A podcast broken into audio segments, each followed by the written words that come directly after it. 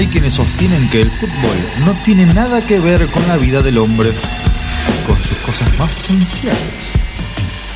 Desconozco cuánto sabe esa gente de la vida, pero de algo estoy seguro. No saben nada de fútbol.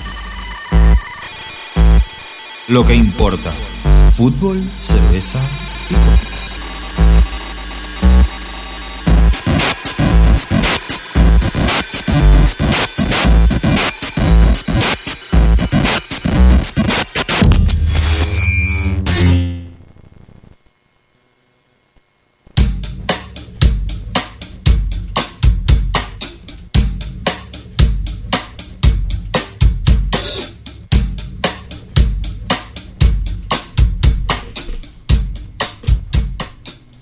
Y decíamos que íbamos a hablar de empresas con todos los temas. Nos faltaba tocar el tema de empresas en el fútbol, eh, que es algo que viene ocurriendo también en los últimos años, se viene demostrando mucho, se viene siendo muy obvio, eh, muy fácil de reconocer si uno presta un poquito de atención nada más, eh, que es como empresas van posicionándose eh, ya directamente comprando clubes, eh, cambiando, de, cambiando el nombre, Su cambiando identidad completa, a veces incluso sus colores, su historia, Totalmente. comprando sus copas. eh, cambiándole el escudo, cambiándole los colores, cambiándole... Eh, vos imaginate ser hincha de un club y viene una empresa de Emiratos Árabes Unidos, te pone otro escudo, te cambia tus colores y te dice, bueno, ahora tu club se llama así.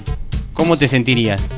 Eso es más o menos lo que viene ocurriendo en varios lugares, pero elegimos dos ejemplos concretos que son muy obvios, eh, que por un lado tienen que ver con el City Football Group, eh, que para que lo relacionen rápidamente es el dueño del Manchester City, ya vamos a des- desarrollar, y por el otro eh, Red Bull. que es mucho más obvio, porque tiene clubes que directamente en el nombre llevan eh, la palabra, la- el nombre, la marca. El nombre de la vida energizante. Exactamente, Red Bull, tanto en Austria como en Alemania, como en los Estados Unidos, que es donde encontramos un punto de contacto, que es eh, New York. El clásico de New York. y New York City, Fútbol Club. creado por el City Football Group.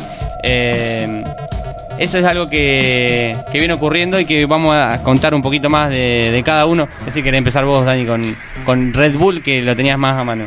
Bueno, mira, Red Bull es una empresa energizante, como todos saben, austríaca, este, que ha invertido en varios deportes, no solamente el fútbol, también en- tiene dos escuderías en Fórmula 1 y tiene un equipo de hockey sobre hielo, además de ser auspiciante de varios este, deportistas a nivel mundial. En 2005 eh, deciden comprar a, un equipo que se llama Austria Salzburg y le cambian el nombre. En- y ahí justamente pasa un poco lo que vos decís, Mariano. Este, los hinchas viejos del Austria Salzburg, que tenían un. Tenían su remera era violeta y blanca, deciden hacer un equipo alternativo y volver y empezar en los torneos regionales de Austria. Y compran el, el- FC Salzburg, digamos, el, eh, perdón, el Red Bull Salzburg, que en la UEFA, como la UEFA no, no, no deja tener patrocinantes en los nombres de los clubes, eh, tiene un doble nombre. Uno en la liga local, que es el Red Bull Salzburg, y otro que es Fútbol Club Salzburg, cuando compite en competiciones europeas. Ese es el primer precedente. Después compraron en New York eh, eh, Red Bull, este, en, un año más tarde, en el 2006, y después tienen equipos en Ghana y uno compitiendo en Brasil en la Liga Paulista, que recién en el 2013 pudieron ascender a Primera División. Acordémonos que en Brasil, digamos, hay, además de la Serie A de Brasil, eh, los equipos de Primera compiten en sus estados y en sus ligas regionales. Digamos, lo más lejos que llegó este equipo es haber perdido con San Pablo 3 a 0 en la. Liga Paulista en cuartos de final. Este, pero el caso más eh, que me parece más importante resaltar es el, del, el de Alemania, porque Alemania tiene una gran tradición futbolística, no solamente eh, por, porque ha ganado cuatro Copas del Mundo, sino también porque en una época estuvo dividido entre eh, Alemania Oriental y Alemania Federal. Y en ese sentido, Leipzig, eh, Red Bull compra un equipo de Leipzig que se llama Mark Trastat. Se llama Mark Hay que Trastat. leerlo ese nombre. Mark Trastat, de quinta división. Leipzig es una zona mm, eh, en la cual está ah, estaba el Sunshine Leipzig, que era un equipo que durante la DDR, eh, que era la liga de Alemania Federal, eh, perdón, de Alemania Oriental, había, había salido campeón varias veces, era un equipo importante. Este, perdió protagonismo y estaba en quinta división. Entonces, Red Bull cuando quiere comprar eh, un equipo en Alemania, una franquicia, trata de agarrar un equipo de Alemania, de Alemania Oriental, justamente, ¿no?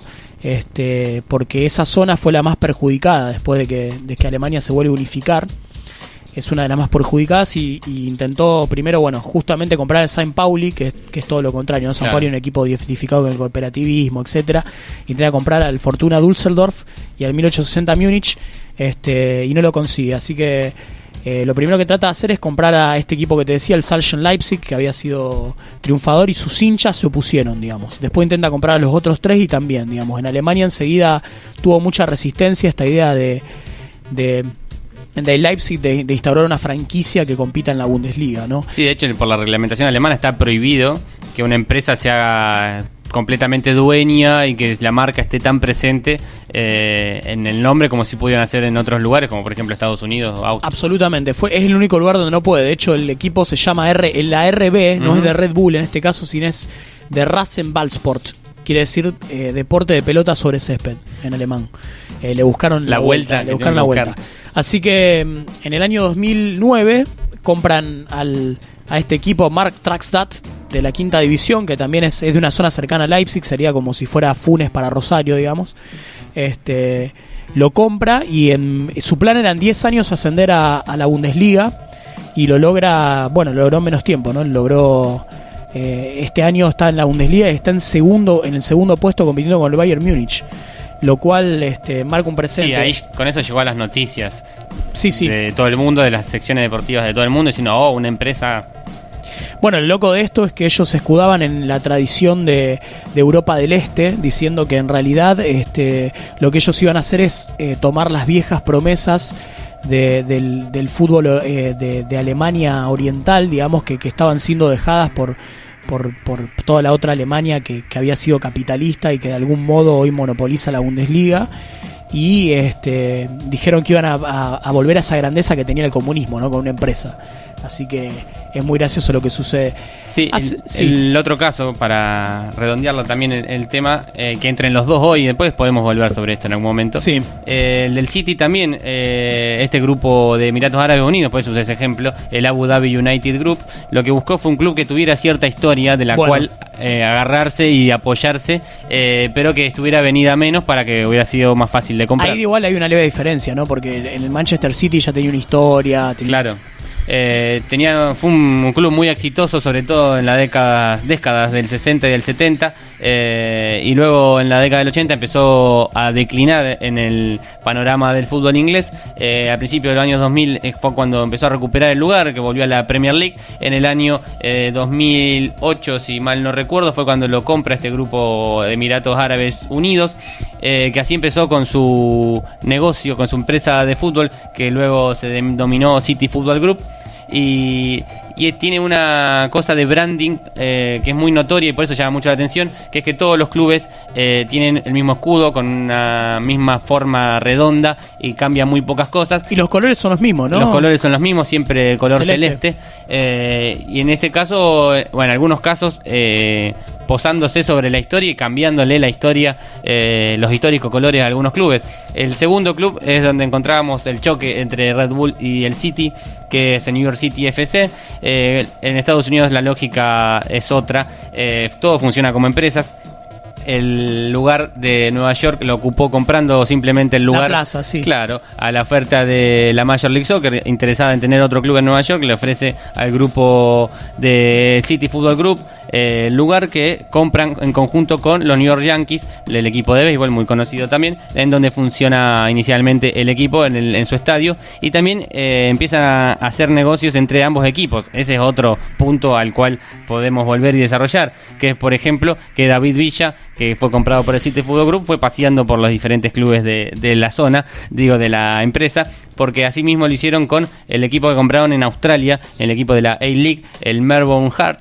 Eh, al cual le cambiaron el color, le cambiaron el escudo. Originalmente era rojo y blanco a rayas, le hicieron una camiseta celeste y la suplente pasó a ser la histórica camiseta. Su escudo original fue cambiado por uno que esté acorde a la marca de City Football Group, que continúa su rumbo porque tiene su intención de controlar al menos un equipo en cada continente del mundo con la obvia intención de controlarlo todo de a poco, eh, así como lo hizo con el City, que volvió a poder ganar una liga inglesa luego de que lo comprara el grupo de Miratí. Eh, lo mismo quieren hacer con otros, todavía no han tenido el éxito suficiente, pero intentan hacer lo mismo. Me imaginaba hoy pensando en esto, un mundial de clubes disputado por todos los equipos del City Football Club, de ser su sueño hecho realidad. Eh, Creo que no estamos tan lejos de eso. ¿no? Le falta todavía para hacerlo controlar algo en Sudamérica, pero ya tienen sus primeras patas en Sudamérica. Eh, la tradición futbolística y la tradición no solamente en el deporte, sino en la manera de organizarse, que es con asociaciones civiles, con clubes. Sí. Eh, que es algo importante que se mantiene en Argentina, ¿no? se Muy mantiene en. Argentina por suerte contra el, el interés de muchos empresarios, incluido el presidente de la Exactamente. nación. Eh, igual en otros países no están así y ya tienen una pata en la República Oriental del Uruguay comprando un club de la segunda división, el Club Atlético Torques. No lo conocen por ahora, pero no se extrañen que dentro de un par de años esté disputando Copa Sudamericana o Libertadores tranquilamente. Absolutamente, como pasó con el Leipzig. Y exactamente, y por otro lado ya también están parados en, en Asia, en Japón, eh, en el Yokohama Marinos, no controlando el club directamente, pero sí ya tienen un porcentaje, el 20%, que también tiene otra lógica. Bueno, en acá está Japón. bueno igual hacer una diferencia, ¿no? Entre todos los países más tradicionales. Incluso en Japón, que el Yokohama Marino es un equipo histórico de Japón, ¿no? Sí. Digamos, no pueden hacerlo directamente. El Manchester City ya, a diferencia del Red Bull, por ejemplo, ya tenía toda una historia. No es lo mismo, digamos. No, no se puede. En, en Estados Unidos ya pueden empezar de cero porque todos los clubes están concebidos como empresas o como franquicias donde se les puede Claro. comprar la plaza Y directamente. en Japón pasa lo mismo. En Japón el Yokohama Marinos es de la empresa Nissan, la empresa de automóviles, y le compró un porcentaje a esa empresa. Y por último, el continente que le falta es África. Y en África también tienen ya su camino iniciado, teniendo una sociedad con la Federación de Ghana. Por eso no se sorprendan de ver tantos jugadores originarios de ese país en el Manchester City. De ahí es donde salen tantos eh, jugadores de Ghana en, en estos equipos. Eh, y un punto más que tiene que ver con los negocios y con cómo se manejan es que todos estos equipos están patrocinados por la misma empresa que es la aerolínea de bandera eh, de los Emiratos Árabes Unidos, que es Etihad Airways. Claro. Por eso, y la, una de las dos, la otra es Fly Emirates. Por Fly eso, Emirates. cuando vean eh, sponsors de estas empresas, eh, preocúpense, por ejemplo, Fly Emirates está muy cerca de ser sponsor de Boca Juniors y a mí la verdad que me preocupa muchísimo porque es el, de la manera en que se van metiendo en un club y de la manera en que empiezan a controlarlo todo y que manera que empiezan a cambiarle la identidad, que empiezan a cambiarle y a controlarle eh, el club a los socios como se manejan eh, o se manejaban hasta ahora. Sí, una de las cosas buenas que tenemos en Argentina es que los clubes siguen siendo sociedades civiles y en ese sentido, digamos, a diferencia de Europa, todavía hay cierta resistencia, ¿no? Sí, pero esto es algo que está ocurriendo, porque Sí, sí, de está hecho ocurriendo, está el dinero de Emiratos Árabes Unidos ya va a entrar en Argentina y de a poco nos Sí, van a ir sacando, ya nos están sacando, aunque sea de a poquito, eh, nos están sacando nuestro fútbol a la manera en que era siempre para nosotros. Por eso también un poco de, de lo que queremos hacer en este programa llamar la atención sobre eso para que por lo menos estamos un par Para más. estar atentos, ¿no? Que el fútbol no es solo diversión, sino que tiene que ver con los negocios. Igual te voy a decir algo. Diga. Este, para, porque no todo está perdido. Digamos, el año pasado, antes de que el RB Leipzig ascendiera a la Bundesliga, en un partido contra Unión Berlín, Unión Berlín es un equipo comunista, cooperativista, que en- eh, incluso organiza que los, que los hinchas eh, lleven sillones a la cancha para ver los partidos de visitante, todos juntos en comunidad, ¿no? Este, de la Bundesliga B, jugaban un partido, hicieron una gran bandera que decía, la cultura del fútbol murió en Leipzig. El Leipzig Red Bull es el equipo más odiado de Alemania hoy en día, digamos, ¿no? Y estamos hablando de un país capitalista de todas maneras, este, que tiene mucha resistencia en toda esta tradición futbolística, ¿no? Que hoy le compite al Bayern Múnich, que es un equipo con una tradición Sí, y un poderío económico también. Un poderío económico importante, pero forjado a través de la tradición, ¿no? No es lo mismo. Es como que uno representa el capitalismo más primario, si se quiere, y otro el neoliberalismo salvaje, digamos. Sí, en ese sentido también otro tema al cual podemos volver en el futuro es el movimiento de odio al fútbol moderno, que está muy extendido. Con, ya se ha visto varias banderas en diferentes puntos de- del mundo y no me sorprendería que empiecen a aparecer también por acá. Pero cortemos acá hoy y en este tema y seguimos en un ratito más después de un tema musical más con más de lo que importa.